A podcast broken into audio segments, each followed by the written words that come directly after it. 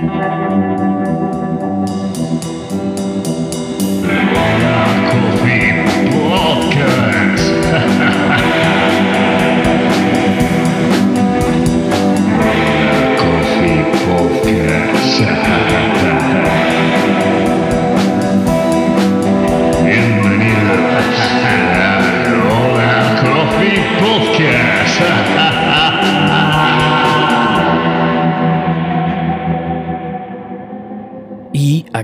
estamos, otra vez en nuestro podcast de preguntas, y Respuestas. un podcast para aprender o desaprender eh, sobre café con Hola Coffee. Eh, me acompaña mi socio Pablo Caballero, que ya habéis escuchado muchas veces por aquí, Hola, ¿qué tal? y Javier Gersi, nuestro formador QC, nuestra, nuestra persona en la calle. Muy buenas a todos, encantado de acompañarlos hoy para poder solventar sus preguntillas. Sí, este fue el episodio de la temporada 1 que más más, escuchado. más escuchado, sí, y queríamos, eh, pensábamos interesante repetirlo, sobre todo porque genera también mucha, eh, eh, una dinámica muy guay con la comunidad y, y bueno, estamos también así pendientes de cuáles son vuestras inquietudes y nos habéis lanzado bastante preguntas por, por los mensajes de los stories de Instagram. Hay muchas que no sabemos la solución, pero las intentaremos un poco comentar, debatir, porque hay preguntas bien profundas y bien complicadas. ¿eh? Eh, sí, como siempre, o sea, siempre, siempre es un placer. Mm, a veces diremos alguna chorrada. O sea, Seguro. Seguro. Y, eh, y cosas de las que nos arrepentiremos cuando lo escuchemos. Y no pasa nada, porque mm, este es el podcast que tiene que ser divertido. ¿No? Si metemos la pata, pues metemos la pata. Eh, primera pregunta que nos llegó nuestro fiel eh, eh, público se quejó el otro día porque, porque no habíamos emitido un día Ah, sí, sí, sí, sí, es verdad. El lunes pasado fue festivo en Madrid y se nos fue... Bueno, el lunes pasado, el pasado cuando estábamos grabando este Ah, podcast. bueno, sí. Un, un- un lunes de julio, Un que lunes fue de festivo julio. en Madrid, decidimos no publicar eh, para, bueno, para prolongarlo todo el verano con los que tenemos grabados y también porque estábamos desconectados ese día, intentando descansar un poco y decidimos saltarnos esa semana. Pero Y este fiel seguidor de, de este podcast eh, nos protestó. Eh, él es Frank. Lo está- Frank, no Matt. Hola, Frank. Nos pregunta. ¿por qué sois tan guapos? eh, gracias, Frank. Es lo primero, es un gran cumplido para empezar el día y Yo este me lo, pre- podcast. me lo pregunto todos los días. Oh, yeah. Siempre diciendo Yo- cosas yo- agradables. Sí, Nada, gracias, Frank. se- se agradecen tus Eh, palabras. La verdad es que mola, mola empezar el podcast con, con un piropo así. Te queremos. Se lo preguntaremos a nuestras madres. que nos ven como tú, creo. Bueno, ya preguntas de verdad. Sí. Eh, a Esteve Cortés nos eh, pregunta por un poco en general todo lo que hemos aprendido, pero sobre todo cuáles son las mayores dificultades para quien está intentando arrancar un, un proyecto, ¿no? Eh, basadas en nuestra experiencia. ¿Cuáles han sido nuestras mayores dificultades? O sea, un poco nuestra experiencia desde que arrancamos, eh, pues es- hemos contado un poco en, en- en los podcasts, en revistas solo, ¿no? Yo creo que seguir Desde un que empezamos en café, pues hemos pasado por todo. Hace pf, 2010, más o menos, inicios del café de especialidad en España, creo que hemos pasado por sitios, hemos visto el desarrollo del café, la aparición de tostadores, el no haber nada escrito en castellano, por eso se montó un blog que se llamaba Hola Coffee, antes que la cafetería, ¿no? Pero a la, a la hora de emprender, ¿qué dificultades hemos encontrado así que recuerdes ahora mismo? El COVID. El COVID, sí, yo creo que esa ha sido bien, bien dura. o sea, como la Eh, más radical. Bueno, aquí donde eh, a Javi, quienes no le conocéis, aparte de desarrollar el programa de formación de Hola Coffee y atender todas las cuentas de wholesale como control de calidad, eh, también tiene una cafetería, tiene su propio negocio que se llama Petra, que está en el barrio de Chueca, en Madrid, y también creo que se ha encontrado con unas cuantas dificultades que a lo mejor tiene incluso más frescas porque el proyecto lleva un año abierto. Sí, definitivamente las dificultades de abrir un, un local son muy amplias, son improvistos día a día. Eh, grandes dificultades, yo diría proveedores. Eso, lidiar con ellos es cada uno es un mundo. Pero si Hola Coffee es tu proveedor. Bueno, o sea, ¿qué me estás intentando ya. decir? Tu, Pero tu- tu estoy- proveedor más grande. Soy el espía, estoy dentro del proveedor. Yo soy el proveedor. O sea, es, la pescadilla que se muerde la cola, Javi. Ya. No, Tienes verdad problemas que- contigo mismo. Sí, Sobre todo cuando estás en una ciudad a lo mejor que es nueva para ti, pues es la primera vez que emprendes un negocio de ese tipo en, en una ciudad nueva. Es complicado. sí, totalmente. De hecho, eh, la manera de comunicarte, como a los acuerdos que puedes llegar, son muy, muy amplias, ¿no? La burocracia. La burocracia, el La burocracia es, yo creo, puede ser para mí el number one. Mm, Principal dificultad, sobre todo por la falta de conocimiento que hay, ¿no? Licencias, agua, luz, gas, esas cosas. Los, los plazos interminables de las La cosas que no controlas. La arbitrariedad de muchas decisiones, de por qué te dejan hacer unas cosas, porque no, no lo sabes hasta un momento determinado y los plazos eternos para conseguirlas. Sí, la última que, que nosotros estamos gestionando es una terraza. Una terraza que desde aquí lanzamos un llamamiento al Ayuntamiento de Madrid, que se solicitó en febrero de 2022 y estamos en agosto y ahí seguimos esperando. En agosto grabando, emitiendo, no sé, y esperemos que para entonces esté la terraza. Eh, esa es una de las más tal. Y mm, Yo hay otra que sí que he sentido, em, sin haber estudiado empresas o, o economía, es toda la gestión de, eh, del dinero, del dinero que entra, el dinero que sale y los impuestos, ¿no? Como cada cuánto eso. llegan. Eso no lo conocíamos hasta que no nos hemos enfrentado y, a ello. y, y, y, y nos encontramos con un problema con la gestoría que nos llevaba en aquel momento eh, el cambio de la gestoría. O sea, confiar todo a una persona y que haga las cosas mal. Aprender a base de palos. Gran putada, que son las mayores dificultades. No hay de El resto, el resto yo creo que hacer café rico, la gente es cercana, si sonríes, si no les pones trabas, si tú no pones dificultades, Encontrar un equilibrio, ¿no? Entre hacer algo novedoso y eh, hacer algo que guste. Porque, claro, puedes vender Coca-Colas y, y sería muy fácil, pero no te, dife- no te diferenciaría de nada. Sí, pero tampoco, no sé, o sea, eh, somos un poco privilegiados. Es cierto que eh, la casuística es que los tres que estamos aquí hemos abierto negocios en Madrid, eh, siendo todos de fuera de Madrid. No es tan difícil, es querer, es la voluntad de Sí, querer pero por ejemplo, eh, yo como gallego siempre digo en plan, ¿y si, y si volviese a Galicia? eh, ¿Podría montar esto en Galicia? Yo creo que tendrías otras dificultades diferentes y otras facilidades. Me mejor. costaría, me costaría el arranque. ¿Cuál, cuál sería el ramp up? ¿No? como, como la aceleración de tu, de tu arranque en, en un sitio más pequeño que no es Madrid, que tienes un volumen de público. Pues más complicado. Yo, de hecho, alabo a, a clientes nuestros que están eh, en ciudades más pequeñas o en sitios un poco más menos turísticos. Entonces, nosotros somos unos privilegiados. Sí, en verdad sí. Bueno, bueno. Eh, Who is Noe nos está preguntando que si podemos hablar o explicar el tema de los ratios en el café. ¿Qué son los ratios? ¿A qué hace referencia esto? Creo que Javi lo tiene muy fresquito porque lo explica casi todos los días.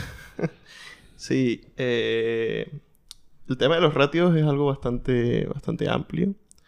Eh, obviamente depende también de, de la cultura de café de especialidad que hay en cada sitio. ¿Qué es, un, ra- qué es un ratio? Es, Pero- es lo amplio que quieras que sea, como, como un ratio.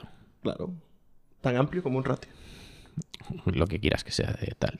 ¿Qué, qué es un ratio? Un O sea, ratio- lo- la explicación más sencilla ahora mismo. La aplicación más sencilla es una proporción o una relación. ¿no? Y en este caso, como hablamos de café, es una proporción agua-café, que son los dos ingredientes principales que se necesitan para, para una preparación de café. Y amor. Y amor, mucho amor. Vale, entonces, por ejemplo, Y, claro. em, ¿por qué hablamos de ratios? Nosotros eh, recomendamos, eh, haz este expreso con un ratio 1 a 2,5. Todo va a depender del abanico de sabores que te ofrezca ese café, ¿no? Nosotros, por ejemplo, si ampliamos un ratio, supongamos un, O el método. un ratio clásico, bien sea para expreso, bien sea para filtro, cuando hablamos de un filtro nos referimos a por cada gramo de café, 16 de agua, que se utiliza mucho. Genérico, ¿no? Genérico, ¿no? De, de manual un poco. Y cuando hablamos de expreso, por cada gramo de café, dos de, dos de bebida final, en caso de, del Ujú. expreso. Eso, eso es porque. O sea, cuando hablamos de filtros y ese ratio es porque se ge- ha generado un estándar que se llama como una, una relación de oro, ¿no? Una, Un gold Sí. ratio, que un ratio dorado, que, en el que encontramos que la percepción sensorial en nuestro paladar del café es agradable, que no está ni demasiado diluido ni demasiado Concentrado, concentrado, como para que los sabores sean Exacto. Muy intensos. ¿no? Correcto. Sí. Eso en un filtro. Y en un expreso, pues es un poco. Un poco lo mismo. Es... Lo que pasa con el expreso es que nunca se, se especificó como tal, ¿no? En el filtro sí tenemos una, unos estándares. que Justamente era lo que comentaba, Golden Cup. Eh, la famosa Golden Cup. Pero cuando hablamos del expreso, eh, fijamos un 1-2, pero realmente no... Es muy conveniente, no qué. muy fácil de calcular. Claro, es... Pongo tantos gramos de café, el doble de agua. Y desde ahí más o menos, está. ¿no? Pero eso viene un poco de, de lo que era el expreso, como lo... De hecho, eh, si nos vamos históricamente, las primeras máquinas de expreso eran más parecidas a un filtro. Eh, Entonces el ratio era diferente. ¿Por qué? Por la manera de extraer. Entonces todo eso es un tema de percepción. De hecho, cuando la gente dice, eh, nosotros lo que, solemos enfocar desde aquí es como, eh, ya, pero es que a mí me gusta el café en mi cafetera italiana, en mi moca. Y dices, vale, ¿por qué? Porque te gusta un ratio determinado. Claro. O sea, la moca tiene un ratio predeterminado. es una de que- concentración, ¿no? Exacto, una sensación en boca que tienes, pues, eh, luego nos podríamos decir, bueno, pues tiene unos TDS determinados. Claro. El filtro tiene unos TDS determinados, que esos son los Total Dissolved Solids en proporción a la cantidad que hay, ¿no? Es la fuerza, es la concentración. Al final el ratio lo que también te controla un poco es la intensidad del cuerpo de este café. Correcto. Por lo que mientras, lo que- mientras más lo concentres, vamos, eso es como un colacao. ¿Por qué no puedes hacer un, café de filtro, una V60, una calita, con un ratio 1 o 2? Porque va a haber una concentración demasiado grande. Además que... Bueno, es que es imposible de extraer. Claro, es que no Es tienes imposible presión. extraer. No tienes... Claro. En un Eh, Aeropress sí que puedes jugar con eso, pero en una calita que es gravedad... eh, Exactamente. no- Se va a quedar todo en el agua. O sea, quedar todo en el café.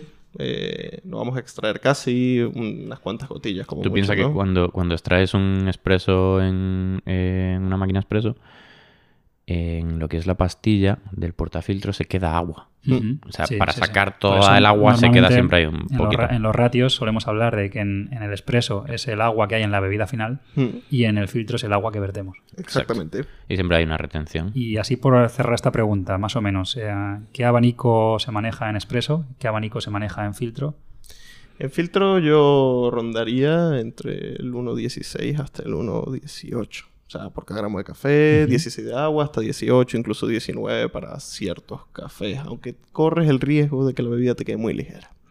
Eh, ¿Cómo lo harías? O sea, un ratio más amplio, 1.17 para un café mucho más tostado para diluir quizás sabores que no te gustan, o para un café más tostado reducirías el ratio. ratio Mm, ¿Qué para- harías? Para un café más tostado definitivamente reduciría el ratio. Muy bien. Reduciría el ratio. Para sacarle un poco de acidez. Para sacarle un poco de acidez, para evitar extraer componentes desarrollados en el tueste que nos puedan dar amargor. Pero, claro, eso depende de la tendencia de cada, de cada industria. Siempre es divertido jugar con los ratios. Tenemos que recordar que el agua extrae también, ¿no? Entonces, jugar con los ratios. Bueno, luego si eso nos metemos en el agua. Vale, vale, vale. Que eh, más o menos hemos tocado ahí un poquito Oye, de todo, y, ¿no? y antes de pasar a la siguiente pregunta, porque hablan del cold brew, ¿qué ratio recomendamos para un cold brew ahora que en verano tanto se, se hace esta bebida? Yo utilizaría un ratio un poco más concentrado porque es una bebida que siempre va con hielo. Porque luego al- Siempre. eso es, Se al- va a diluir. al- Se va a diluir. Al servirse sobre hielo se va a diluir. Exactamente. Hay cold brews muy, muy sabrosos que, que son ratios 1.15, 1.14, pero al final cuando... Hay cold brews muy wicks por ahí afuera. ¿no? Sí, Mm. exactamente. Y- Normalmente eh, me he encontrado más con cold brews muy diluidos, muy débiles, que con algo muy concentrado. Sí. Porque igual usan la receta de filtro. De 16 más de café. Sí, pero es que es como, hostia, tío, no, tú no sabes. Se O les sea, ve casi que transparentan enteros. Parece agua sucia, ¿sabes? Recuelos. Por favor, usad ratios grandes en cold brew. Queremos Cold brew, chicha. 1.10, 1.11, Eh, Exactamente. 1.12. Sí. Por ahí, ¿no? Vale. Ok. Y en relación, Alexem88 nos dice: ¿Por qué el cold brew no amarga tanto como el café normal con el paso del tiempo? Y aquí eh, nosotros interpretamos que mm, podemos interpretarlo de una manera que es el cold brew tiene más tiempo de extracción, ¿no? Entonces no sabemos si la relación con el tiempo es para eso. En un expreso son 30 segundos y en un segundo más dos puedes tener amargor y en el cold brew no lo vas a percibir. ¿O se refiere a un, eh, no sé, que cuando pasa el tiempo la bebida, porque un espresso enfría y hay una percepción No lo rara sé. del sabor? Mm, Pero yo, es que Mi todo... respuesta es que sí amarga. Si se sobreextrae el cold brew, sí amarga. De hecho, Sí, acuérdate que el otro día probamos un cold brew que tuvimos que echar atrás porque se había pasado de tiempo y estaba amargo y seco, estaba sobreextraído. Sí, fue una hora de diferencia de lo que se suele sacar a lo que tal. Nos dijeron una hora. O fue una hora y que también había hecho más calor. También puede ser. Muchas Sí, bien, amarga. pero se sobreextrae igualmente. que claro. pasa que las proporciones en el tiempo son mucho más alargadas que en un café con agua caliente. Y es igual de desagradable. El amargo es amargo. Hay un tema también y es que el cold brew, por el mismo tiempo de extracción, tú lo mueles muy grueso y la curva de extracción no es igual. Es decir, llega un momento en el que ya la partícula de café se satura y tú no puedes extraer más de eso. ¿Entiendes? Y además que el agua está fría. Claro. Correcto. Entonces, definitivamente no son los mismos componentes. Si quieres probar a sobreextraer un cold brew, pruébalo, que, que llegarás a ello. Yeah. Marrina Aluminio. ¿Marrina? ¿Marrina? Marrina. Marrina Aluminio. Dice entre exclamaciones: ¡Maridaje! Maridaje con café. Se puede hacer. eh, Sí, es, es, Es complicado. ¿Y por qué? Em, caso, un caso, un caso que me pasa a veces cuando desayuno. En Misión Bakehouse, que es ahí nuestra pastelería panadería en la que hacemos cosas riquísimas. em, estoy con mi café de filtro y me tomo un croissant. Y la movida es que luego vuelvo, muerdo el croissant y tomo café y la percepción del sabor del café se me queda un poco...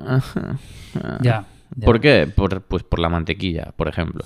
O sea, los lípidos de ciertas, las grasas y, y lípidos de, de ciertos alimentos se te quedan como en la lengua. Sí, haciendo y una pátina. Hacen una pátina. Bueno, que esta es la función en su, en muchas veces del queso y el vino, ¿no? Que te Sí. daban un vino malo, te daban un queso para que hiciese ahí la lubricación, te tapase la, la boca. Y entonces, pues desde complicado. ahí es complicated. ¿Por qué? Porque la percepción del café va a, va, va a verse disminuida. Al menos yo sensorialmente creo que pierdo. Yo, por lo general, para a la hora de desayunar o acompañar una comida con un café, suelo elegir cafés sencillos, fáciles de beber, dulces, eh, porque sí que es verdad que comiendo otros alimentos el café pierde un poco su presencia. En cambio, cuando quiero un, tengo un cafetazo, prefiero disfrutarlo solo o después de haber comido el desayuno, me tomo- cojo mi tacita de café y ya me pongo ahí a, a disfrutarlo de otra manera. Yo sí que me he tomado tazas de café de filtro o un espresso con whisky ahí al lado y ahí sí que de repente la experiencia es diferente, pero igual es por el whisky. No lo sé, yo No lo he sé. probado. Bueno, Dulce Panatic nos pregunta máquinas de café para casa. Y aquí tenemos que lanzar un, un poco de promo, casi, sin ser promo, porque no recibimos nada. Pero tenemos dos opciones. eh, depende de tu presupuesto. Máquinas entendemos que es máquina de café expreso, ¿no? Porque las otras no son máquinas, son eh, Objetos. Sí, herramientas, artefactos. Em, creo que en el anterior podcast de preguntas y respuestas contestamos hasta una pregunta muy parecida. Y bueno, pues ahí sí, en función del presupuesto y la involucración que tú quieras tener con la máquina y con la tarea de hacer café, ¿vale? Puedes tener desde el tope de gama una línea mini de la Marsocco O una y, GS3. hacer- y ser tu propio, una GS3 y ser tu propio barista en casa, mantener esa máquina, limpiarla, eh, coger tu basculita, tu molino, pesar todo eh, y tener ese hobby y esa diversión. Eh, de ahí para abajo vas bajando en presupuesto y puedes ir aumentando en desvincularte de esa máquina. ¿no? Automatizaciones. hasta la, una máquina súper automática en la que solamente pones el café en grano, le das a un botón y te hace todo. Y una cápsula. Y, y ya eh, la cápsula. Que ya, sería lo más sencillo, lo más, sí. digamos. Que si una cápsula tuviese buen café dentro, que las hay por ahí, Mm. eh, puede ser una, una opción mm, que te puede gustar.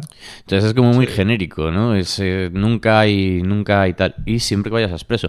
Yo, por ejemplo, tengo una Mocha Master en mi casa. Y yo es una máquina. Y yo me hago un litro de café y pim pam pum, a funcionar. Sí, pero bueno, tú luego tienes cafeterías, eh, tienes eh, una aula donde puedes experimentar, pero alguien que luego va a su oficina y no tiene las posibilidades que tienes tú, pues bueno, pues sí que a lo mejor le gusta mucho el tema del expreso. Nosotros, como decíamos, siempre hemos recomendado el expreso en cafetería, Mm. a no ser que vivas muy alejado de un entorno donde hay cafeterías de especialidad y te lo quieras hacer tú, ¿no? O te guste eso como tu hobby, tu pasión, que también es muy guay. eh, explorar ese tema y aprender. Claro. Que hay mucha gente que hace que es un buen home barista. Yo, yo en la pandemia tuve una máquina expreso en casa. Hice pocos. Poco, ¿verdad? Me- Los primeros... pocos. Me daba pereza. La primera semana... a tope.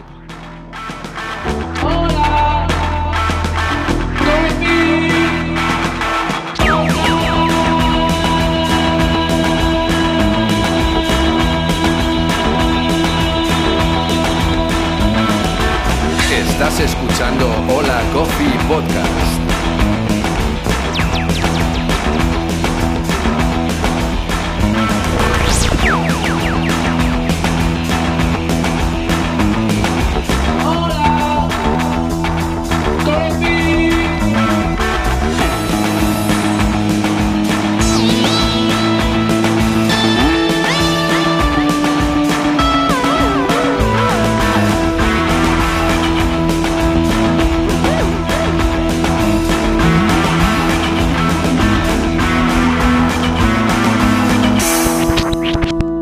Coffee Podcast.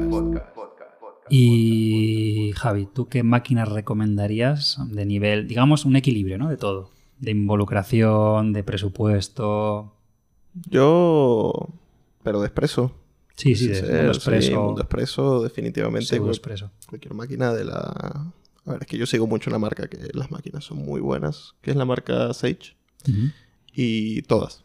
Todas desde la Bambino, que es su... Es una máquina solo expreso, sin molino. ¿Qué, qué rango molino. de está entre los 300 y pico? Y los mil y pico. Mil y pico, sí. Más o menos, sí. O sea, a ver, puedes tener la... Lo interesante de esta marca es que todas las máquinas que hace son máquinas de expreso... O sea, no, no son súper automáticas del todo. O sea, en algún tienen punto... una pequeña involucración, ¿no? Claro. Te hacen sentir como Se- un barista, se- se como un home barista. Home barista. Porque darle un botón que te salga el café y, y, to- y bebértelo. O sea, hasta cierto punto no, no sé qué tan barista sea, ¿no? Y Hay, por ahí, deriva hay, de- hay un famoso supermercado que, que suele tener problemas por, porque también copia, copia Sí, bueno, el, electrodomésticos. eh, el Lidl, lo puedes decir. Sí. Joder, intenta ahí. Bueno, pues el otro día vimos que tiene una, una máquina con muy buena pinta y con, con un precio bajo. O al menos Sí. estaba anunciada. Sí, sí. Eh, no la hemos probado. Eh, que- una si, que, si, copia de las Sage. si queréis Que que, a, su hagamos vez, que a su test, vez puede que. Igual, no igual, un día, igual un día la pillamos, la testeamos y luego la sorteamos. la. Yo en el- para, este, estas inquietudes, eh, James Hoffman tiene muchos vídeos bastante divertidos y eh, didácticos sobre máquinas de casa, molinos de casa, que es la siguiente pregunta. y. Lance Hendrick también Sí, Lance en Hendrick, su canal de YouTube, que es un chaval, un tío americano que trabaja en Onyx, algo he visto que se mudaba a Europa, Portugal creo. Sí, a Porto. Eh, Eh, pues muy seguid los que tienen... Perdón. Muy relacionada a esta pregunta de máquinas de café para casa. ¿Cuál es el molino de café que recomendaríamos para casa? Que nos la pregunta Cafeteína. Yo en mi casa, y yo siempre remito a, a lo que tengo en casa. Eh, yo tengo un Barat Core con el que soy muy feliz y tengo un comandante manual. Uno eléctrico y uno manual. Y con los dos soy muy feliz. Y depende de cómo me levante, pues con uno o con otro. Es, es más caro tu molino manual que tu molino eléctrico. Eso es cierto. Está guay. Está guay. Pero Choices. también, sí, o sea, es como... He tardado muchos años en tener un comandante. Era como eh, barista, eh, o sea, como el típico logro conseguido. Ya tengo un Ya tengo un comandante. comandante. Y Sí, el comandante es un muy buen molino Sí. para casa, para hacer cafés de filtro, que incluso a veces, a Para ver, hacer italianas es la polla. lo recomendamos para eh, gente que quiere ya evolucionar y, y que mm, se puede permitir esos cinco minutos de estar moliendo café. Bueno, cinco minutos, dos. No, no, y que, Sí. que- que la construcción está guay, que son bonitos y que luego tienes el, el Red Clicks, que es un, un eje con más pasos, o sea, como con más vueltitas para afinar todo lo que puedes. Es de puta madre. Yo tengo el Timor, que bueno, salió un poco a colación del comandante y es también muy buen molino. Un em, C, no sé qué, ¿cómo se llama el timer? No, ese es el comandante, no me acuerdo cómo se llama. Estos pesan un montón, son súper bonitos, súper agradables al tacto. Algo con lo que te sientas prácticos cómodo. también. Pero estamos hablando de molinos manuales de 200 plus. Sí. Sí. También hay otra marca que se llama Kinu, que también tiene muy buenos mol- molinos de mano. Creo que antes de que saliera Timor, que todo lo que sacó fue genial, tanto básculas como molino. Y, y para la gente que hace expreso en casa, ¿qué recomendaríais? Un Baratza también. Y el baracha de espresso, ¿no? Sí, el Baratza Expreso. Que ya el puedes hila- hilar un poco más Un poco fino. más fino, el Sí. Vario. W creo y que el es. Nietzsche, que tanto, tanto hype tiene. No lo he tocado. Yo tampoco. No, no toqué. Pero porque... Bienvenido Nietzsche, si queréis enviarnos uno, lo testeamos y hablamos de vosotros. Todas las marcas ¿no? que atacan cosas, podéis enviarnos para probar, hablaremos, testearemos, daremos nuestra más, se- eh, más experimentada opinión. Pero bueno, sobre- a James Hoffman, Jim Seven, ¿no? ¿Cómo, cómo es su canal de YouTube? Jim Seven. Jim Jim Seven, Seven en sí. YouTube, que todas estas cosas, vamos, eh, es Y, Dios. y si no, enviadnos las cosas, en serio, que podemos serlo la versión española De de, Hoffman. de todo esto. ¿eh? Claro. Mandadnos cosas. No tenemos un presupuesto limitado, estamos comunicando. Bueno, El molino Sí. de, de las Sage también es bueno. Y ya viene incorporado con la máquina en algunos, en algunos modelos, modelos, y otros sí. viene aparte. Y en otros Sí. aparte. Pues con eso creo que más o menos hemos respondido. ¿no? Vale, y Quiero Coffee nos, pre- nos, nos, eh, invita a hablar de los blends, que creo que en el ep- episodio de introducción hicimos una breve mención a- a- al blend que hemos sacado y a bueno, qué son los blends, ¿no? Y las diferencias con los orígenes y tal. Que es un blend, todo es un blend. Todo es un blend. ¿No? O sea, Hmm. siendo así como. ¿Dónde quieres poner tú el límite? Conceptualmente, Eh, todo es un blend. todo es un blend. O sea, desde que coges son distintas cerezas que luego acaban siendo granos de café, de distintas ramas de un árbol, de distintos árboles, muchas ocasiones de Distintos de varietales, de distintas distintas zonas de la áreas de finca. Eh, blends regionales, hay muchísimos. Todos pueden ser de café de especialidad, maravilloso, o, café malísimo, lleno de defectos. O sea, O como cuando hablamos de tan sencillo, los tan preciados Etiopías, ¿no? Eh, cuando vemos la variedad de un Etiopía, ¿qué dice? Heirloom. Raíz madre en, en el idioma autóctono. Y evidentemente, ¿qué significa esto? Que son puras variedades autóctonas de la, zona. Que no están especificadas. Nos han clasificado. Claro, y todo el mundo no, nos gustan los etiopías, nos agrada, notamos ciertos matices, pero esto también es un blend de alguna manera, ¿no? Blend- Viene Ah. hecho ya un blend de origen. Aunque Otros- ahí eh, quiero partir una lanza a, a que cada vez se está investigando más sobre... Y hay un libro Mm. Sobre variedades etíopes para dejar de meter en el saco tanto como heirloom o variedades autóctonas y empezar a especificar y empezar a distinguir la variedad genética y, y la parte sensorial de Claro, distintos varietales en distintas zonas. Si a ti el, productor, eh, Sí, que por lo general suele ser el dueño o una cooperativa de una, centra- una estación de lavado y distintas familias les traen sus cosechas de Hmm. cerezas, eso es un blend en toda regla. Sí, pero ahora que hemos hecho como este gran abanico, yo voy a romper y decir en plan, creo que se refiere a, los blends, ¿no? De, de espresso o de... Hechos en el de- tostador, ¿no? Hechos en el tostador de distintos orígenes. Pues nosotros tenemos uno. Eh, sé que en la calle hay gente que nos critica, que hemos pasado al lado oscuro. Pues no. Eh, hay veces que buscas cafés, cafés de especialidad, que son maravillosos, pero que te falta algo. Y a esa hora, creo que nosotros como tostadores tenemos la capacidad y, y a veces hasta el deber eh, de mezclar esos cafés. ¿Para, ¿Para qué? Pues, por ejemplo, imagínate que un productor puede producirte cinco sacos de un café espectacular, pero te produce 100 de otro no tan espectacular, que le falta algo y que puedes encontrar en otro café de otro país o de otra región o de otro Que productor lo complementa.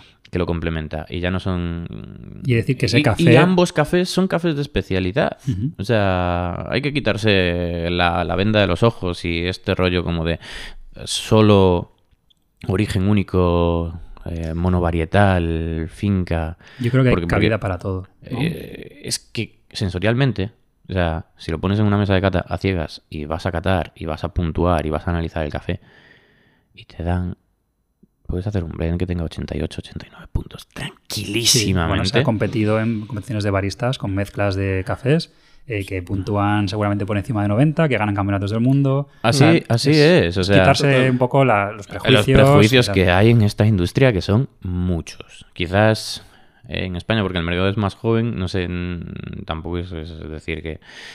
De sí, los mejores tostadores de Reino Unido, de Australia, de Estados. Unidos. Uno no, tienen varios. Varios. Incluso blends de espresso, blends, Blends para, para filtro, filtro. un montón de single origins, un montón de microlotes, nanolotes de competición Eh, bueno, pues... Variedad, my friends. Am, Y sobre todo nosotros nos hemos eh, apoyado en que el blend creemos que es inclusivo, que hace que mucha gente que desconoce el café de especialidad y lo ve como algo snob o algo mm, que da miedo, le, entre- eh, le estás entre- contando una historia. en- entre más fácil, diga, oye, Blend Lucero, ¿esto qué es? Esto es lo que han hecho los chicos de la Coffee, voy a probarlo. Eh, en cambio, si ven eh, Gakui AA, finca, no sé qué, uf, esto es muy difícil, me da miedo. Bueno, poco a poco. Hay que aprender, hay que entender que el mercado ya, o sea, o al menos eh, hay que dejar de hacer café solo para baristas. Sí. Si queremos que esto prolifere, porque todo el mundo siempre sale como el rollo.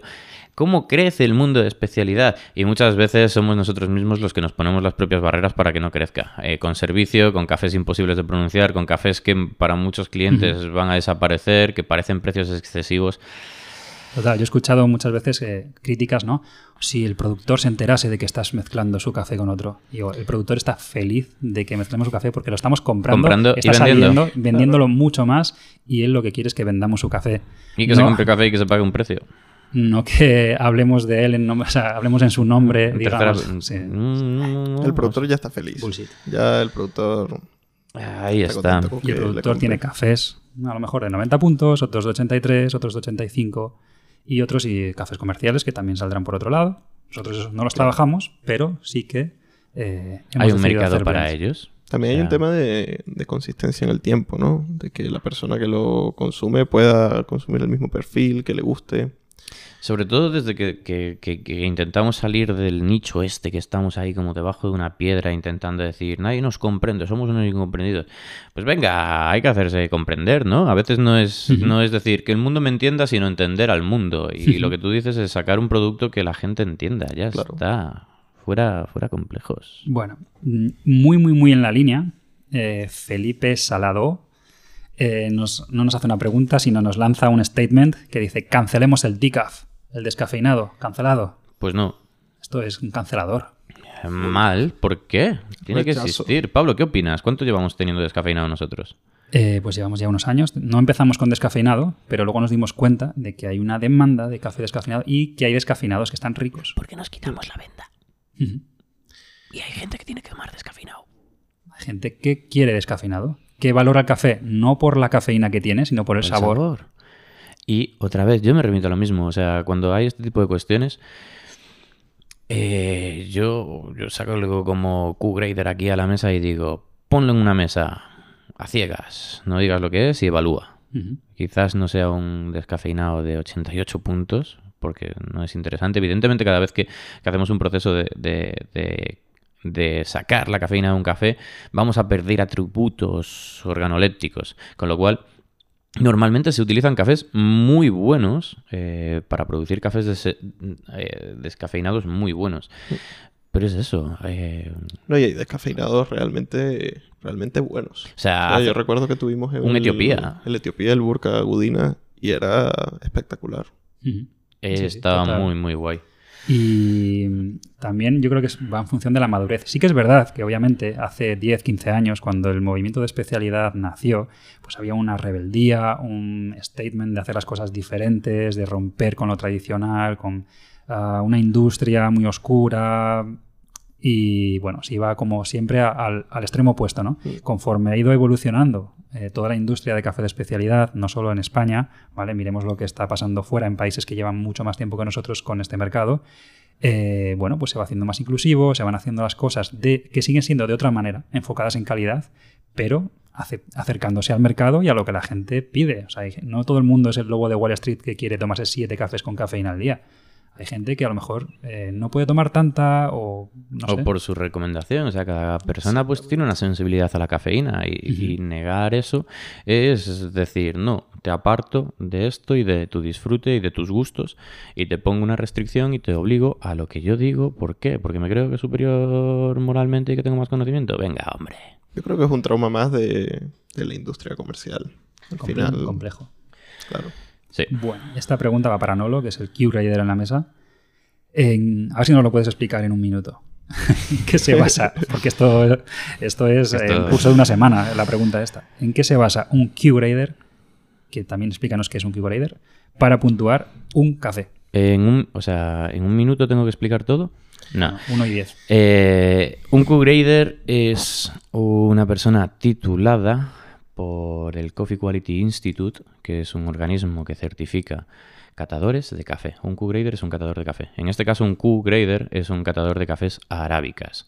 Los R-Graders son catadores de cafés robustas, ¿vale? Eh, es una formación compleja de bastantes días y 19 exámenes que hay que aprobar todos en los que hay una formación sensorial a nivel gustos básicos, hay una formación sobre ácidos orgánicos per- eh, presentes en el café, identificación de ellos y de las intensidades, con lo cual tienes, eh, tienes una formación olfativa, eh, de memoria olfativa, de identificación, de matching pairs, todo, todo, todo esto, al final, para presentarte a unas pruebas que es catar cafés en una mesa en un tiempo determinado y puntuarlos, ¿vale? Eh, ¿Cuántos Q-Grader hay en el mundo? unos 6.000 y pico en activo. Eh, en España somos 50 en activo. Según la última vez que entré... se puede ver, ¿no? En la página del Coffee Quality Institute. Yo sí, porque Ah, como soy, Q-grader. sí, como Q-Grader sí tengo acceso a ver quiénes son los, los, los catadores en activo, que tienen su licencia en activo. Y esta licencia hay que renovarla cada dos años. Vale, cada entonces- dos años nos sometemos a un examen sensorial para estar calibrados. O sea, somos herramientas de medición. Eh, Bueno, y esta herramientas herramienta, precisas de medición. ¿cómo, cómo esta herramienta puntúa un determinado café? Vale, pues un café es según los estándares. ahí las, la de las fichas, las Sí. hojas de cata. Pues eh, tenemos un- una hoja de cata en la que siempre evaluamos a ciegas. O sea, es una cata a ciegas, una cata brasileña, que tiene un procedimiento que podría contar y es muy largo, pero bueno. Eh, tenemos todo un proceso reglado para evaluar las muestras. O sea, cómo llega el café, eh, se evalúa eh, el café en verde, la calidad en verde, los defectos primarios y secundarios. O sea, eso eh, es una criba para que sea un café especial. Luego se hace una, un tueste en unos determinados minutos, que se deja reposar unas determinadas horas precisas, que luego se lleva a la cata, que tiene que tener un color determinado a la hora de catar. O sea, escalas Actron, eh, minutos, complejidad, el agua, la temperatura de la sala, la humedad, todo tiene que ser perfecto para poder seguir ese proceso. Es súper complejo. Y lo que evaluamos es, bueno, pues evaluamos el nivel de tueste de la muestra, evaluamos la, la fragancia y el aroma en seco y en húmedo. Y al romper, y la cualificamos. La cualificamos con, en una escala del 6 al 10. Si no llega a 6, eh, pues ya no podemos, ya, ya no es un café especial, pero es muy raro que lleguen a la evaluación eh, cafés con menos de 6 si, si han pasado los filtros anteriores. O sea, la, la evaluación de las muestras de verde y los defectos primarios y secundarios, si pasa eso, y si no hay Quakers en el tostado, Además que normalmente nadie le interesa mandar a evaluar un café. si A veces no- pasa. Si no, ya cree que va a ser un café especial. ¿no? O sea, una vez que cuando eliminas todos los defectos primarios y secundarios que podemos encontrar en, en la industria más grande de café. Eh, en los lineales de supermercado. Sí, pero eso no sé, por lo general no entran a una evaluación. Mm, No, se podrían evaluar, pero es que se- seguramente no cumpliesen toda la primera parte. O sea, yo he visto muestras con palos, piedras, huesos de ratones que se han muerto y han aparecido. Todas esas cosas a veces pasan. O sea, ves auténticas locuras en, en muestras de café verde. Em, pero bueno, volviendo a eso, se evalúa la fragancia y el aroma, se evalúa el sabor, se evalúa el, el aftertaste, el posgusto, eh, la acidez y la intensidad de la acidez, eh, el cuerpo y el nivel del cuerpo, eh, su uniformidad, la taza limpia y, y si afecta al dulzor en caso de que haya algún defecto en las tazas que puedan aparecer, el balance y una puntuación general. Todo eso se suma. Todo eso se suma y te da un número. Y Si es más de 80, que es un café especial. vale. Siempre y cuando haya pasado todo lo otro. Em, Esa es tu respuesta. Hoy, hoy se abren muchos más debates, pero sí, esa es mi- un poco mi respuesta. Que nos lo ¿Cómo- preguntaba, cómo- que no lo hemos nombrado, Mac Ruben.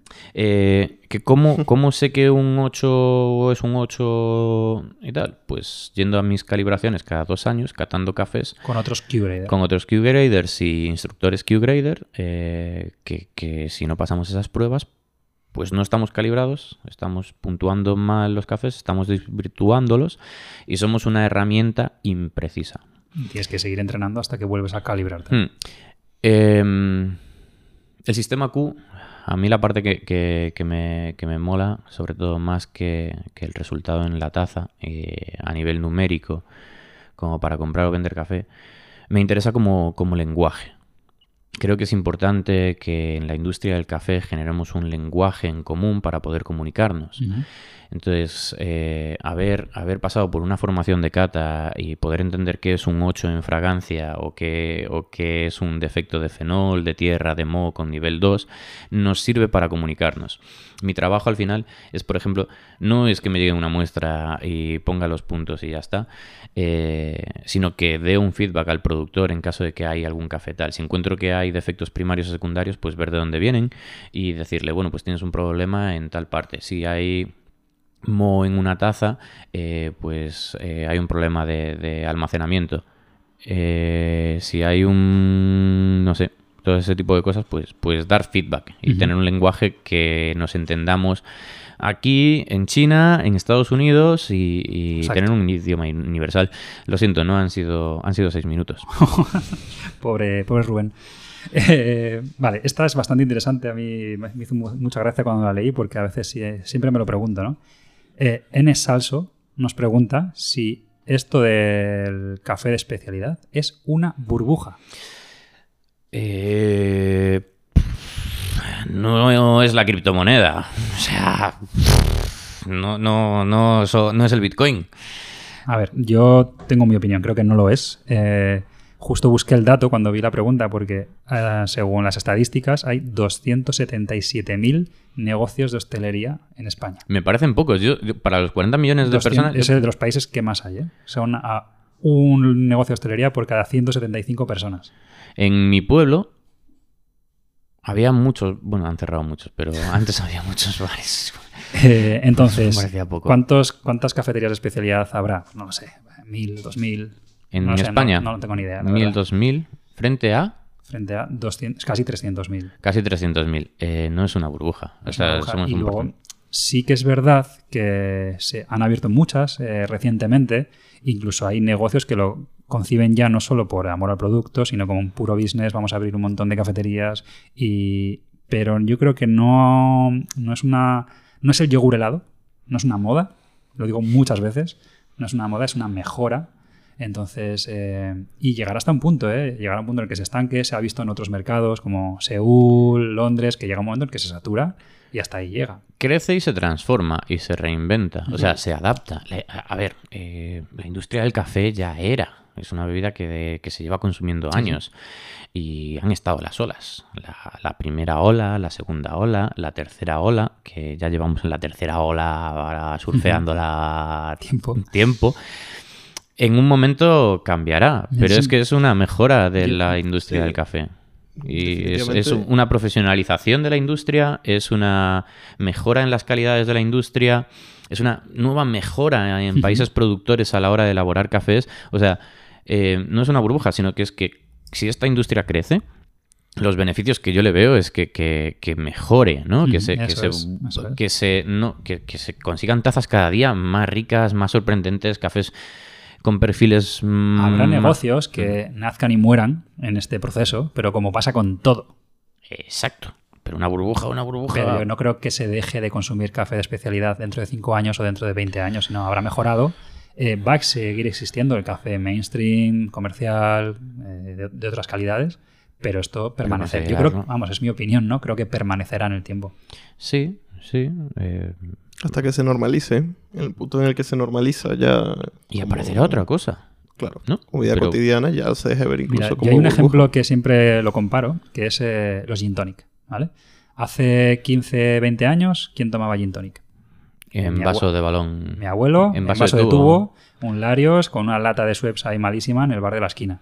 Mi abuelo no, ¿eh? Pero gente que, gente que había por ahí. Eh, se transformó esa industria con nuevas ginebras, nuevas tónicas, nuevas maneras de preparar ese producto.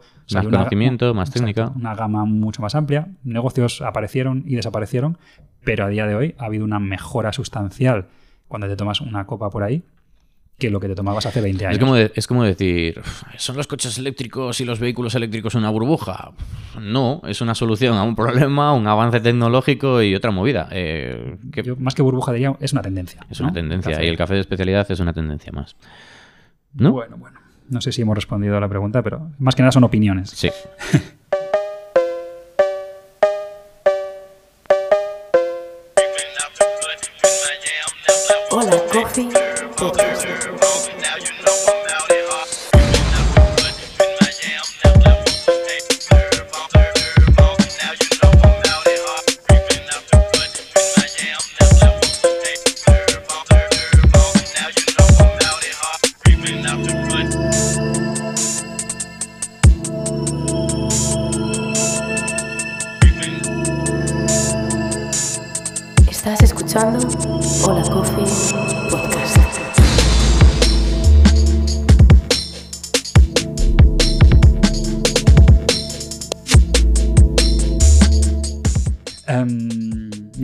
se la voy a hacer a Javi, que es nuestro experto. Dice aquí, J.J. Mackenzie. El agua. Punto. El agua. El agua es vida. Donde hay agua hay vida. Yo supongo, entiendo, que quiere preguntar qué importancia tiene el agua en, el- en la hora de hacer café. A ver, el agua realmente tiene una, importan- una importancia bastante, bastante grande, ya que en el caso del espresso, por ejemplo, representará el 91% de nuestra bebida y cuando hablamos de un café filtrado, alrededor del 98.5% de nuestra Casi bebida. todo lo que te estás bebiendo básicamente es agua. Es agua. Estamos en la industria del agua. Eh, pero claro, no, no podemos volvernos locos tampoco. ¿no? Lo ideal es siempre tener un agua óptima para poder extraer el café y evitar sabores desagradables, sabores indeseables. Con agua óptima, ¿a qué me refiero? Con una mineralización óptima, ni que sea muy débil, ni que sea muy dura, como por ejemplo el agua de, no sé, Valencia, Barcelona notamos que nos genera una película de, de calcio, ¿no? Como de tiza en el cuerpo cuando nos duchamos, en el baño. Estas son aguas muy duras y lo que nos puede proporcionar el café son cafés aburridos, con sabor a tiza, con cuerpo, cafés desagradables. Aparte de reventar la kettle o la máquina con la que estés Ah, bueno, eh, claro. trabajando ese, ese Sí, café. pero más allá agua. de eso, o sea, hay unas recomendaciones eh, básicas de la SCA para hacer cafés de especialidad. Sí. y yo no me volvería loco. Hay un mínimo. ¿Qué- ¿Cuál, cuál sería tu estándar mínimo, digamos? Cuando hablamos de, de estándar, también tenemos que comprender de qué estándar estamos hablando, ¿no? Hablamos de, de algo que son ppm, pero todo el mundo repite ppm y realmente ¿Qué no. es un ppm? Ppm es una partícula por millón de un componente químico en particular que es carbonato de calcio, ¿no? Que es el que generalizamos para nombrar La claro, la dureza del agua y en este caso la- el agua que nos ayuda a disolver los componentes en el café. ¿Cuáles son los dos minerales principales? Magnesio y calcio. Vale. Correcto. Ahora, claro, ahí tenemos mogollón de minerales. Tenemos Muchísimos, claro, que nos aportan y nos quitan otras cosas en el café. Sin embargo, cuando nosotros leemos la- las especificaciones de una botella de agua o algo, atrás marca, marca justamente los ppm, en algunos casos los llama TDS. Correcto. Y digamos que en qué rango nos podemos En- mover para hacer una buena taza de café. ¿En qué rango nos pudiésemos mover? Yo diría que entre los 70 ppm y 120 ppm. Vale. El agua de Madrid, que dicen que es tan maravillosa, El agua de Madrid tiene... Está entre 60 y 70 ppm dependiendo de la época del año. tirando a débil. Tirando claro, a débil, tirando pero aún así a- funciona bien. Es cierto que los tostadores intentan... Hay, cosas- hay, hay milagros que no se pueden hacer. O sea, hay, y tienes que... Por eso muchas veces es como... eh, si, si, si compras cafés locales, de tus tostadores locales, eh, normalmente van a estar mejor, o supuestamente porque trabajan con un agua muy similar a la que tienes, ¿no? Así por lanzar y generalizar. Pero tampoco hay que hacerse de mucha locura porque muchas veces lo que, que- que se, que- que se está viendo es que la gente está ya mezclando aguas y modificando aguas en pequeña escala, que es muy difícil de conseguir, eh, Como replicar- replicarla y que hay un punto en el que está cambiando la, la, la sensación organoléptica del café. Entonces estás introduciendo una variable con el agua que, que- que, o sea, yo he probado cafés que me parece too much. Eh, Así, Hay muchas cosas a las que prestaría atención antes, como a la molienda adecuada, los tiempos de infusión, un buen Obviamente- tueste. Obviamente, tal. si vives en una zona donde el agua no está buena, no la uses. Usa agua mineral, agua que ha pasado por una osmosis. Eh, nosotros, yo personalmente en mi casa tengo una jarrita de brita, vivo en Madrid, que el agua se supone que es maravillosa, pero bueno, siempre puede ser mejor. Se filtra, se quita el cloro. eh, Aromas, aromas y que no sabores, queremos. No es lo mismo claro. cómo sabe el agua en verano que cómo sabe el agua en invierno. Exacto. Y pues ya es un gran paso. Nosotros en las cafeterías tenemos unos filtros de, eh, BWT o de, ahora estamos probando los Pentair también. Y, Patrocínennos. y encima les añaden magnesio para tener un poco de cuerpo porque el agua de Madrid es un poco débil de más y luego los cafés te pueden quedar muy licuosos, muy aguados. Exactamente, te pueden quedar una acidez muy pronunciada, muy ligeros, incluso en algunos casos corroer nuestro, nuestro equipo. Eh, el agua de Madrid es buena, es débil, tira más a débil y tiene un gran problema que es que tiene cloro. El cloro nos da sabores muy desagradables en el café, lo transforma por completo. Pero ahí podemos quitarlo bastante guay, ¿no? El cloro con, con filtros de... Con filtros. con una jarrita de Sí, estas, vamos, de con carbón activo. Una jarra brita, carbón activo ya retira el cloro. Claro. Patrocínennos. Se puede utilizar. A ver, es un agua que se puede utilizar y hay que adaptarnos, nosotros como tostadores, al consumidor. Podríamos decir que aquí el dicho de, de esta agua nunca beberé no se aplica aquí. Hombre, hay ciertas aguas que no Mm. vas a utilizar para hacer Claro. café. Claro, Y si estás en el monte perdido y tienes tu bolsa de Hola Coffee que te has llevado molida y solo tienes un riachuelo, ¿cómo haces café? Pues Agua del no, riachuelo. no bebas agua del riachuelo porque te puedes descomponer y echarle la culpa al café de Hola Coffee y no queremos eso. Vale. Oye, Siguiente estoy pregunta. viendo que hay muchas preguntas que hablan de, de negocio, de consejos para emprendedores, de rentabilidad de cafeterías y se me ocurre aquí que mm, hagamos otro episodio eh, con Eduardo, Edu, em, que, Eduardo Caballero. que nos lleva Eduardo Caballero, que Que- aparte que- de que- casualidad, se como yo. Sí. eh, que llevan toda la parte financiera de la Coffee y que también ayuda a muchos negocios a, a, bueno, a desarrollar su, su emprendiduría. emprenduría. Em, podemos hacer uno más específico sobre, Business. sobre negocios y business con él y hoy dedicarnos un poco más a la parte de café, ya que tenemos aquí la compañía de Javi. Em, eso es. Había por aquí una de Dani Sánchez Coffee que preguntaba ¿qué, canto- qué tanto creen que ha crecido en España el Specialty Coffee de die- 2019 a 2020. Con la pandemia yo ya casi me he olvidado de qué pasaba en 2019 y 2020. Yo creo que ha crecido. Sí. Mm, Cuantificar. Sí, hombre, si ha crecido, claro que sí ha crecido. Quizás se ha duplicado lo que existía. No, o sea, ya en porcentajes y números no tengo, no soy el INE, no soy el Instituto Nacional de Estadística, pero eh, INE. así a ojo, De INE, de aquí lanzamos a, a cualquier funcionario que trabaje en el INE que podéis eh, generar un- un- un- una encuesta, un estudio de mercado. está Eh, difícil. A ver, em, eh, Coffee in Translation tiene un mapa donde están todas las cafeterías que trabajan algún tipo de café de especialidad. eh, Y locales que trabajan cafés de especialidad y hoteles que tienen cafés de especialidad. y- Ahí puedes ver, puede ser una referencia, pero ah, obviamente desde 2019-2020 ha crecido bastante, sobre todo ya después de la pandemia. Y, pero bueno, porcentaje es imposible de, de- No. de acercarse a- a- al, al dato. Pero definitivamente ha sido un crecimiento brutal. Javi, siguiente pregunta. Solo puedes escoger entre do- una de ellas. ¿Vale?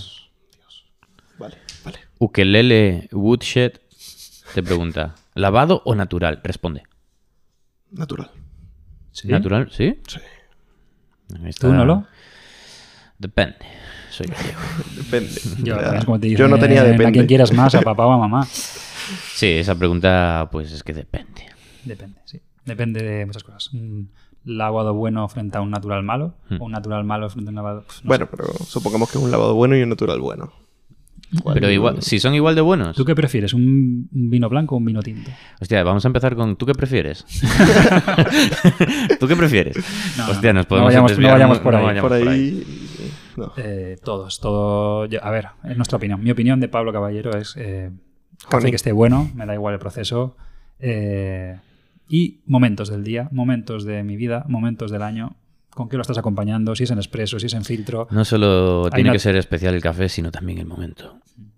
Ahí, bueno, yo creo que no hay una ¿Cuál es tu preferencia? Ja- Javi dicho... Ukelele. Personalmente, yo. A mí me gustan más los Naturales, sí. A mí va por, por etapas. Sí. Pero. Pero bueno, lo, lo importante no es qué preferimos nosotros, es lo que preferís vosotros. Y como hay opciones, id a ello. Casi todos los tostadores siempre tienen una o dos o tres cositas o varias cositas. Por aquí Adria, Adri García Gómez también nos pregunta sobre el tema de fermentaciones. Podríamos profundizar, pero creo que para esto vamos a traer a un invitado que sea productor de café y hablar Sí, profundamente. A ver, un Todo el café, Todo el café está, está fermentado. fermentado. Vale, igual lo que quieres hablar es de las fermentaciones más novedosas, como las maceraciones, Los anaeróbicos, procesos, sí. las inf- los cafés infusionados y tal, que esto es un muy buen debate. Sí. Hace unos meses vinieron unos productores colombianos eh, que estuvieron aquí contándonos todos los procesos más innovadores que se están haciendo en... Y hay cositas. Y hay cosas muy interesantes, hay cosas que obviamente son muy raras, muy locas, que a lo mejor no son agradables, pero está bien investigar y aprender. Pablo, sobre- Javi, Definitivo. Son esos procesos y las infusiones. Una burbuja. No, pero es una tendencia. Parece una tendencia. Está claro. Con tal de que hay un trato justo, que el productor gane. Y transparencia, señores, y transparencia. Claro. Eh... Nikiana. Nikiana. Niki. Esto va para Javi, porque a mí se me ha olvidado ya. Wow. ¿Cómo se obtiene el decaf? ¿Cómo se- No, sí me acuerdo, pero... Muy bien, Nikiana. Pues mira, hay muchos procesos de descafeinización, ¿vale? Para extraer la cafeína del café, no, nunca es al 100%, ¿ok? ¿Cuál es el más utilizado? El más utilizado es eh, con un químico que se llama cloruro de etileno. Te voy a corregir. ¿Ah, sí? Es con CO2. ¿Con CO2? El más utilizado en el mundo para... para en comercial, ¿no? En, el en comercial. volúmenes. Es el, Oh. es el menos invasivo, eh, en realidad. También es el más costoso. Por eso solo lo utilizan a nivel industrial y grandes volúmenes. Pero es el que menos... eh, Es el, que se, es el que se usa para el café soluble, ¿no? Seguramente el descafeinado de sobre. para todo, todo lo que encuentras por ahí es a lo bestia. Lo que se puede permitir Nestlé. Fíjate. Exacto. No lo- Patrocínanos. no. No, mejor no. Habría que mirarlo en estadísticas. Eh, definitivamente, cada uno de los procesos le aporta algo diferente al descafeinado. O sea, se nota cuando... Uno es acetato de etilo, como Sí. el, el- el conocido como sugarcane, que es un químico Exactamente. derivado de la caña del azúcar. eh, CO2, que es CO2, menos invasivo. Sweet water. Swiss water. Pues hay diversos tipos. eh, Bueno, sobre todo que la gente sepa que el café se descafeiniza en verde, o sea, antes de tostar, Exacto. normalmente Exacto. en origen. y que cada vez aparecen variedades con Menos menor cafeína. contenido de Menos contenido de cafeína, cafeína. como la urina. O aramosa.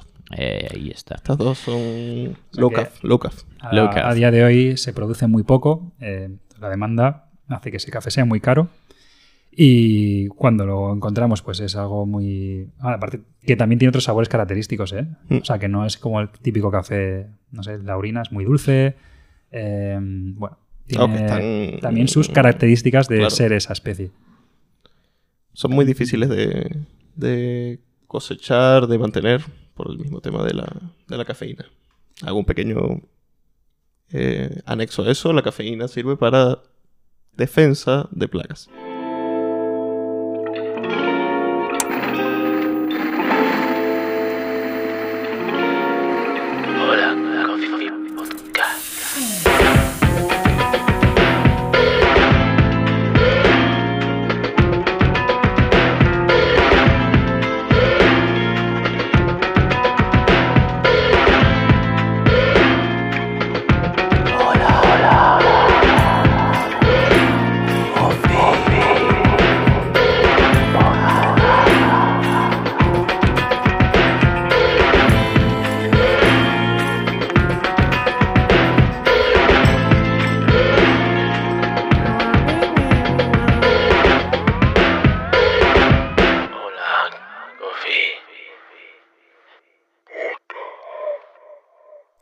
Esta yo creo que es para eh, eh, Sergio Fuente, nos pregunta, yo creo que es más para, para ti, para mí, Nolo, ¿cómo puedes asegurar la sostenibilidad?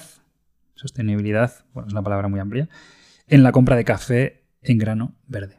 Es muy amplia y es algo que me mola mucho porque es un gran debate, sobre todo con, con- con proyectos como el The Pledge y Transparency Puto Coffee y, y- y hablar sobre el precio que recibe Free On Board, ¿no? el FOB que, que- que se paga por precios de café, que nosotros no hemos implementado, pero hay grandes tostadores eh, muy respetables que, que marcan tendencia y que, y que son colegas y a nivel mundial pues que admiramos mucho, que funcionan. Sí es cierto que eh, genera debate y este debate lo, lo lo- he tenido.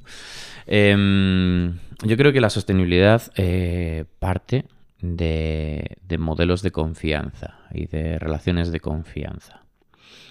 O sea, eh, para, para- si hablamos de sostenibilidad a nivel económico, es pagar un precio, ¿no? Justo, determinado, X, eh, que consideras justo. Bueno, eh, justo no, el precio que, que- que valoras o el productor valora por cubrir costes de producción y por poner a la calidad del café, ¿no? Que de estas cosas hay, hay pues maneras de medir Y y, ganar bueno, un beneficio. Exacto, exacto.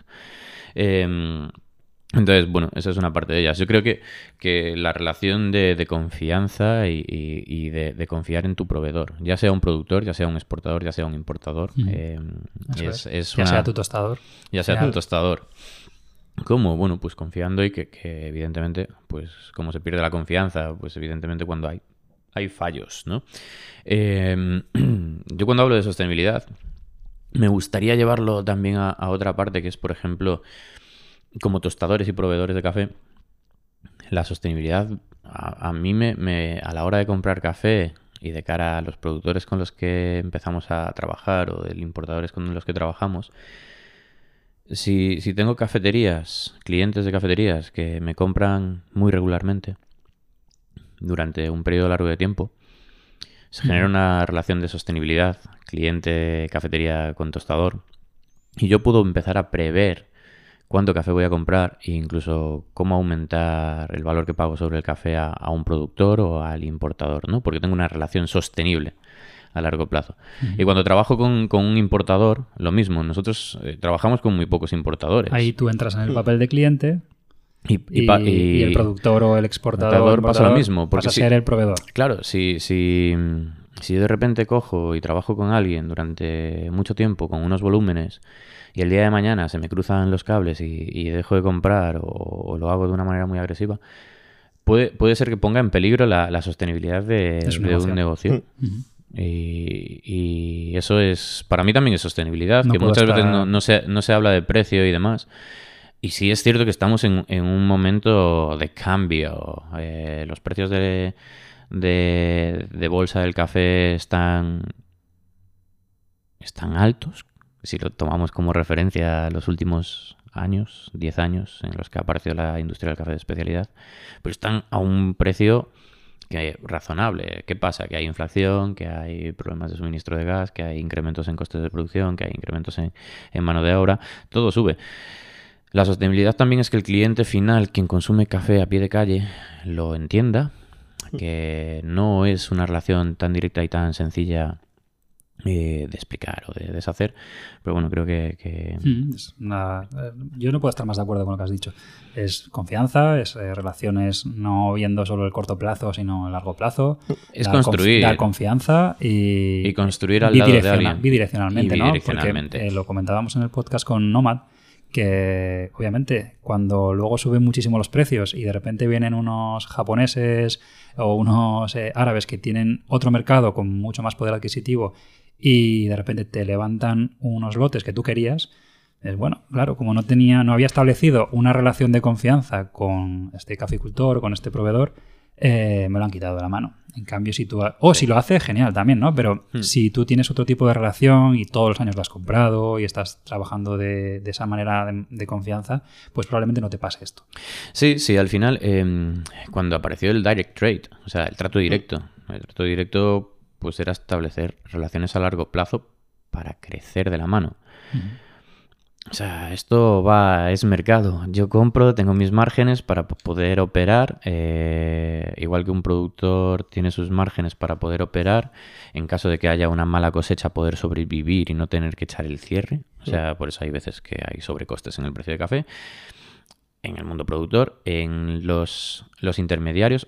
Otra, otra parte que no he dicho aquí es como no es que las empresas cojamos todas y vayamos a comprar a origen y eliminemos intermediarios, porque eso también es otra parte, otra, otra manera de cargarte un, un ecosistema de cadena en el que hay muchos trabajadores de por medio. O sea, los exportadores y los importadores tienen un trabajo y tienen unos riesgos dentro de su negocio. Entonces, eh, fomentar solo el trato directo y que todos los tostadores hagan trato directo, creo que no es el camino. Creo no, que, y es imposible. O que sea, hay que buscar no modelos. te puedes dedicar a todo y a lo mejor si tu especialidad es eh, cultivar, procesar y vender cafés, eh, a lo mejor no puedes estar dedicándote también a exportación, a temas de fitosanitarios.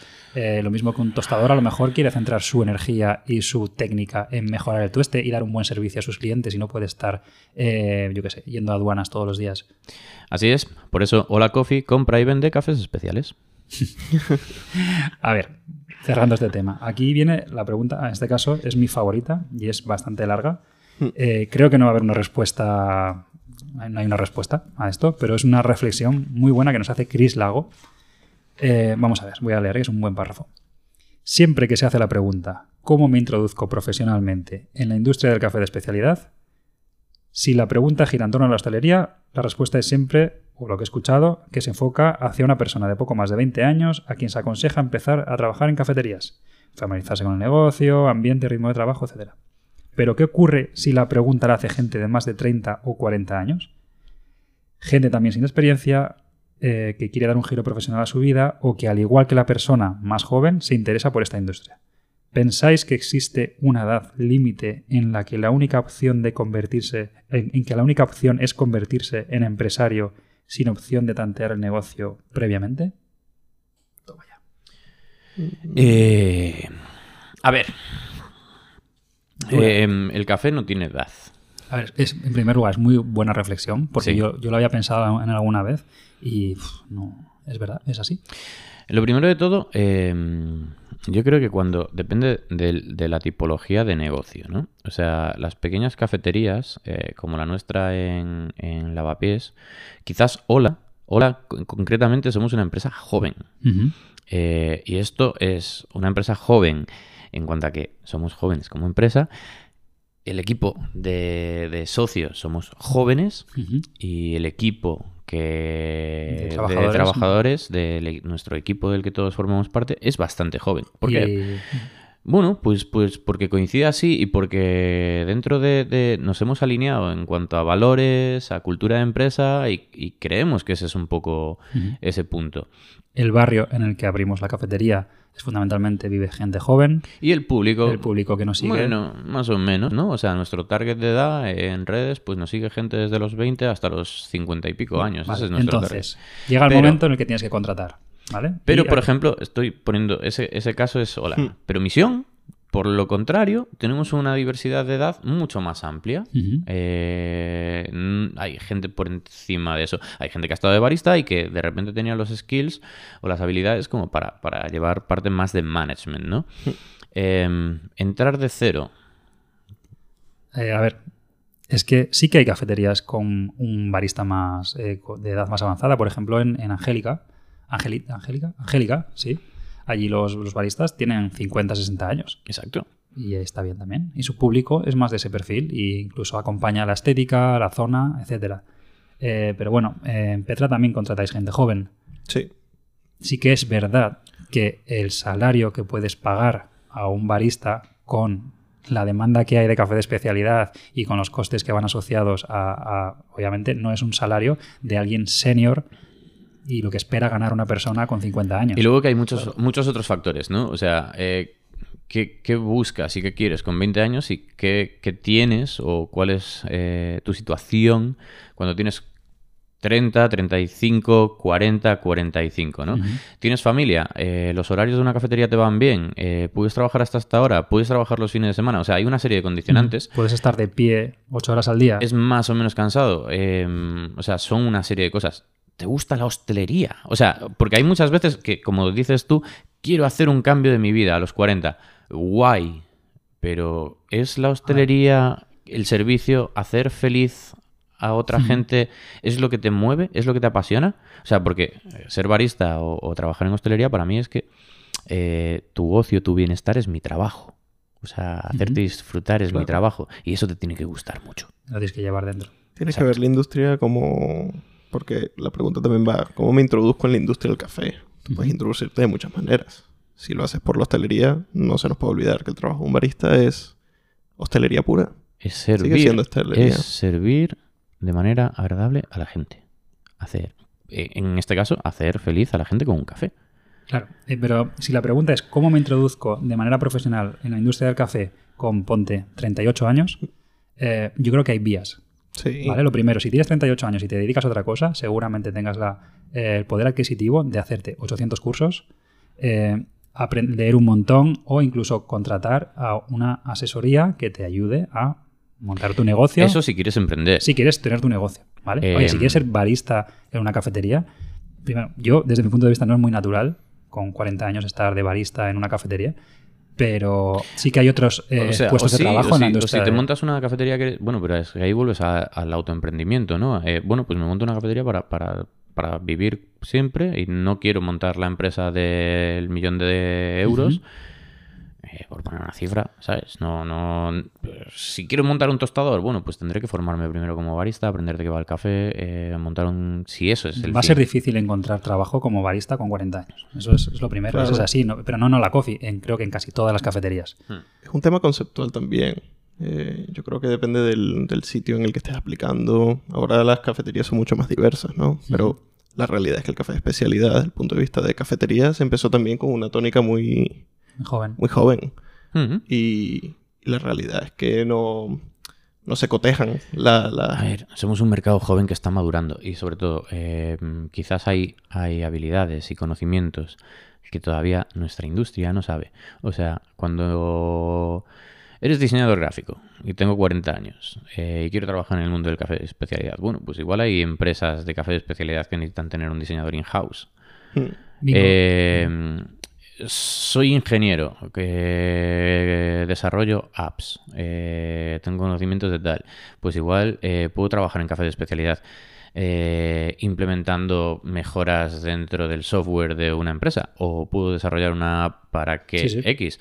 Entonces, empecemos a, a pensar en, en ese cambio de la industria, de decir, podemos acoger a ingenieros, podemos... Hostias, antes hablabas del agua, ingenieros químicos, pues mira, voy a trabajar en la se- industria de café dentro de una marca BWT o Penter, patrocínanos, eh, haciendo, haciendo Sí, análisis claro, de, de cómo impacta el agua, el café y tenerlo más claro, cómo mejorar los Pero sí, filtros. sí que es verdad que la reflexión que hace Chris, que trabajar de meterse como barista es, es algo difícil y no hay una respuesta tampoco muy... ¿no? Yo, o sea, he estado muchos años de barista, he estado muchos años de frente al público antes en hostelería y es cansado. Hay un momento en el que dices... O sea, es un trabajo muy físico, eh, muy emocional. Muy emocional, sí. Sin embargo, independientemente de, de eso, con disposición y si tú encajas bien en, en el equipo de la empresa en la que apliques, definitivamente yo no veo trabas para que pudieses Claro, trabajar allí. es. A ver, Sí, o sea, siempre que la empresa busque un perfil como el tuyo o esté necesitado de alguna habilidad que tú tengas y que, que sea necesaria para la empresa o que demuestres a la empresa que tienes una habilidad y demuestres a lo Claro. largo del tiempo que vas a solucionar algo que ellos no habían visto, yo no veo ningún o sea, problema. yo como empleador, cuando hago una entrevista, no me fijo en los años que tienes. Me fijo en cuál es tu em, idea, hacia dónde quieres ir, qué puedes aportar. Em, obviamente, si ya me planteas de inicio que quieres probar a hacer esto para dentro de dos días montarte tu negocio, pues no vas a tener las mismas papeletas que alguien que dice, "Qui- me encanta esto, quiero hacer carrera en el café y quiero ver, eh, bueno, quiero trabajar de barista, quiero luego aprender otras cosas o quiero quedarme ahí y dar el mejor servicio toda mi vida, pues genial. O sea, da igual. es cierto que Y nosotros desde- tienes que encajar en la cultura de todo Del el resto del equipo. equipo. O sea, no por final- edad, sino por gustos, por forma de ser, etcétera. Porque sí, al final, nosotros, por ejemplo, en Hola, mm, no, no contratamos solo lo que nos encaja a Pablo y a mí como socios o, o tal, sino, sino lo que encaja dentro del puesto de trabajo de las personas responsables y con, con el equipo. O sea, eh, para nosotros con quien muchas veces en- a medida que hemos ido creciendo se pasa más tiempo con otros miembros de- de- del equipo que con Pablo y conmigo. Entonces, Incluso a veces pasas más tiempo con tu compañero de trabajo que con tu pareja. Entonces ahí no, no es solo una decisión que tomamos nosotros, de hecho, o sea, buscamos eso. Sobre lo de la empleabilidad, em, nosotros hay baristas que han que se han ido, hay empleados que han cambiado de trabajo y nosotros intentamos ayudarlos en la medida que podemos cuando llega un momento en el que no, que como que los caminos notas que, que- que han Sí. llegado hasta ahí, ¿no? Y, y creo que eso es importante. Pero mm, interesante reflexión, la verdad. Sí, hay, hay- O sea, si quieres emprender, lo mejor es. Igualmente, eso, si realmente es tu pasión y Vas a y vas, a, vas a encontrarlo. Sobre todo ahora que hay mucha demanda de barista, eh, encontrarás el hueco y, y poco a poco irás mejorando en, en eso y ya está. Yo creo que una última pregunta y, y finiquitamos porque no sé cuánto llevamos, pero Ah, Es un buen rato agradable. No queremos- pero es el, es el tiempo y el lugar como para estar. No queremos Última aburrir. pregunta de hoy, ya que vamos a hacer otro de business. Vale, dice Iris Watt. ¿Cómo convencer a quienes llevan toda la vida tomando café torrefacto a 1,30 en el bar Paco, comprando paquetes de mezcla por 2 euros en el súper, para que pasen al mundillo del specialty coffee? No tienes que convencer a nadie. ¿No? Buena respuesta. Yo creo que tampoco, sí. no- No hay que forzar a la gente a que cambie cosas porque tú o, un- o uno crea que, que es el camino. O sea, creo que le puedes dar la opción y la decisión está dentro de esa persona. Le puedes explicar si está dispuesto a escuchar por qué tú valoras eso y, y qué hay detrás Si te pregunta. si te pregunta. Pero forzar a la gente a que cambie de opinión. Mm, Yo creo que es... eh, Porque most- sí. O sea, no... Que esto se dice mucho, ¿no? Educar a los clientes. No, no. Hay que hacerlo bien. Hay que dejar descubrir a la gente, dejarles que aprendan. Hacerlo muy bien, de otras maneras, ¿no? Marketing, eh, imagen, comunicación, pero sin ser agresivo, sin adoctrinar. Hay que ser accesibles. Y haciendo accesible que poco a poco... Hay que ser inclusivos. Exacto. A lo mejor a esta persona que compra, que toma el torrefacto del barbaco, no le puedes dar un geisha en expreso. Tú mismo lo has dicho, has dicho un euro treinta. Quizás la posibilidad de esa persona es que solo se puede permitir un euro treinta y no puedes hacer un cambio a algo más. Entonces, primero no vas a forzar que se bajen los precios para hacerlo más accesible porque si no eh, empezamos a deteriorar la cadena de, de- de valor del café y por el otro lado no puedes obligar a circunstancias particulares de, de Es alguien. difícil, a- es difícil. Es, Dice, es difícil, sí. dice 6-8 un paquete. Dice, me, lo te- me, lo te- me retirarían la palabra. Bueno, eh, nosotros el más barato empieza en 9.80 Sí, y de ahí para arriba. Obviamente hay opciones. Si realmente un día te, te gusta mucho el café, te lo puedes permitir. Además, hay gente que no se lo puede permitir todos los días. Pero este cliente del, del bar Paco, pues tendrá que, si le gusta la gastronomía, porque a lo mejor no le interesa para nada. Y el, el del restaurante, pues es también su elección. No tienes por qué. La gente tiene, tiene capacidad de decisión y, y tiene sus propias opiniones. Y no tenemos que universalizar absolutamente todo, más allá de ser respetuosos con el prójimo. Bueno, y obviamente eso, hacer, hacer bien tu trabajo, hacer buenos cafés, intentar comunicarlo cuando te lo preguntan y que la gente descubra. Y ahí sí. Ojo, que si me preguntas te voy a soltar una buena chapa, por ejemplo, este podcast. Ahí está. Y con esto, reflexión, Sí, eh, creo que ya nos despedimos con este episodio. Os prometemos un capítulo con más contenido sobre negocio, sobre empren- emprender, Emprender o nuestra experiencia en emprender. Sobre Y- como un productor, por el tema de las fermentaciones, de los procesos. Sí. eso, eso vendrá. Eh, están agendados. Todo estará. Muchas Nada. gracias, Javi, por haber estado aquí con nosotros. siempre. Pablo, siempre es un placer. Me despido y vosotros también. Gracias por escucharnos y seguir ahí. Un abrazo. Chao. Thank